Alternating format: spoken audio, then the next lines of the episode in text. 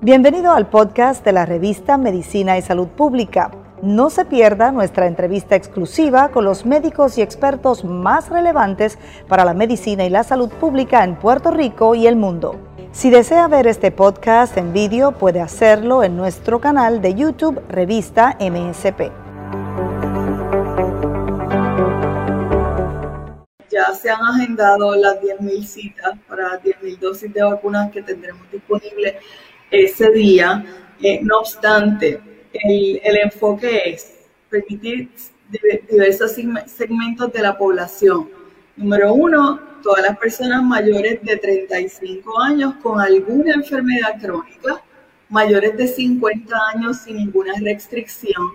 No obstante, eh, también se permite la vacunación de todos los, aquellos trabajadores del sector de alimentos, del sector de manufactura, del sector de transporte público. Eh, así que puede haber, podríamos esperar, menores de 35 años de edad.